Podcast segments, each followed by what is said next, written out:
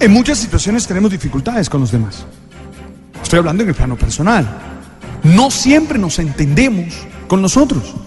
No siempre llegamos a consensos con nosotros.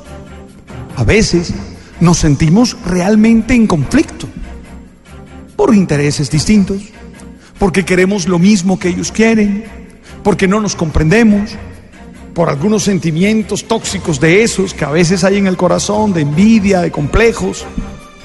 ¿Qué se hace? Nosotros hemos creído que la solución es eliminar al adversario, eliminar al diferente. Eso lo único que genera es más conflicto y ciertamente no resuelve el problema. Nosotros tenemos que tener una actitud dialogante. Y cuando digo nosotros me refiero a cada ser humano, no solo a los que hacen de líderes políticos, no solo a los que tienen la capacidad de tomar decisiones frente a los proyectos más grandes, sino a ti como ser humano que caminas por las calles de nuestras ciudades. Tenemos que entender que todas las diferencias, que todos los conflictos se tienen que solucionar a través del diálogo, a través de la argumentación. Tenemos que evitar esa sensación o esa posibilidad de eliminar al otro, de decir no más. Creo que no podemos asumir que el que piensa diferente es un enemigo. No es así. Lo primero es eso. Acepta que el que piensa distinto no es exactamente un enemigo. Arranca por allí. Puedo no estar de acuerdo contigo.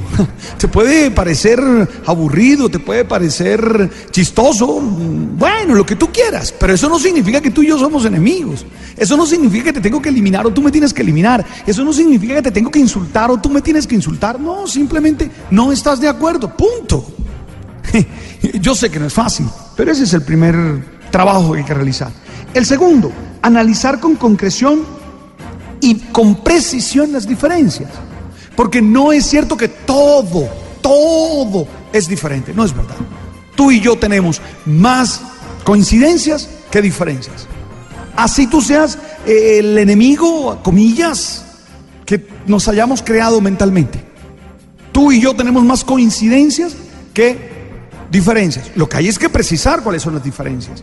Cuando uno las tiene precisas y concretas, uno es capaz de enfocarse en solucionarlas. Tercero, dialogar con apertura y respeto por el otro.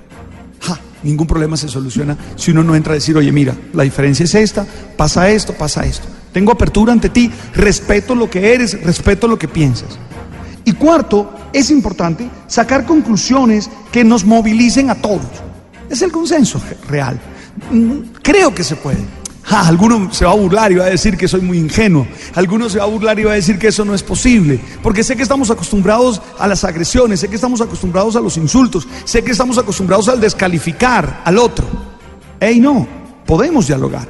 Y te doy esos cuatro puntos, piénsalos, reflexionalos. Uno, aceptar que el otro piensa distinto a ti y eso no significa que es tu enemigo.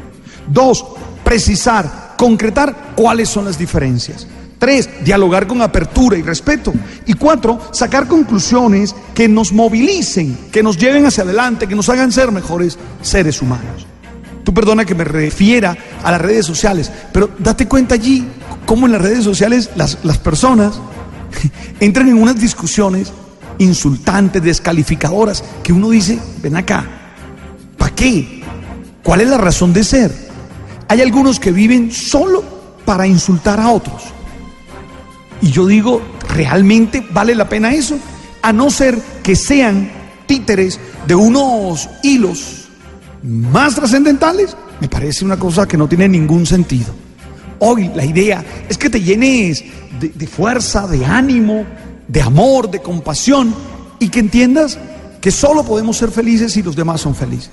No vas a ser feliz si los que están a tu alrededor son infelices no vas a ser feliz. Olvídate de eso. Entonces, generemos diálogos, tendamos puentes, busquemos la manera de, ponernos de acuerdo. Busquemos la manera de ponernos de acuerdo o respetémonos. Bueno, listo, no voy a estar de acuerdo contigo. Definitivamente, mi conclusión es que no voy a estar de acuerdo contigo. Bueno, listo. Eso no significa que nos tenemos que matar. Eso no significa que nos tenemos que negar. Eso no significa que nos tenemos que eliminar. Si aprendemos eso, podemos vivir y podemos ser felices. Porque me da miedo, me da miedo que las redes sociales sean una metáfora una imagen de lo que pasa en el corazón de las personas. Eso es realmente lo que me da miedo. Ojalá fuera simplemente que, que, están siendo títeres de hilos superiores y que los están manipulando y que están en un lugar siete bots de esos escribiendo. Ojalá sea eso. Pero si no, cuidado, porque eso expresaría que algo pasa en nuestro corazón, que algo no está bien en nuestro corazón. Hoy te vuelvo a insistir, vamos a dialogar y vamos a entendernos. Gracias por estar ahí y ahora si quieres podemos conversar en arroba peliner. Ya vienen las noticias.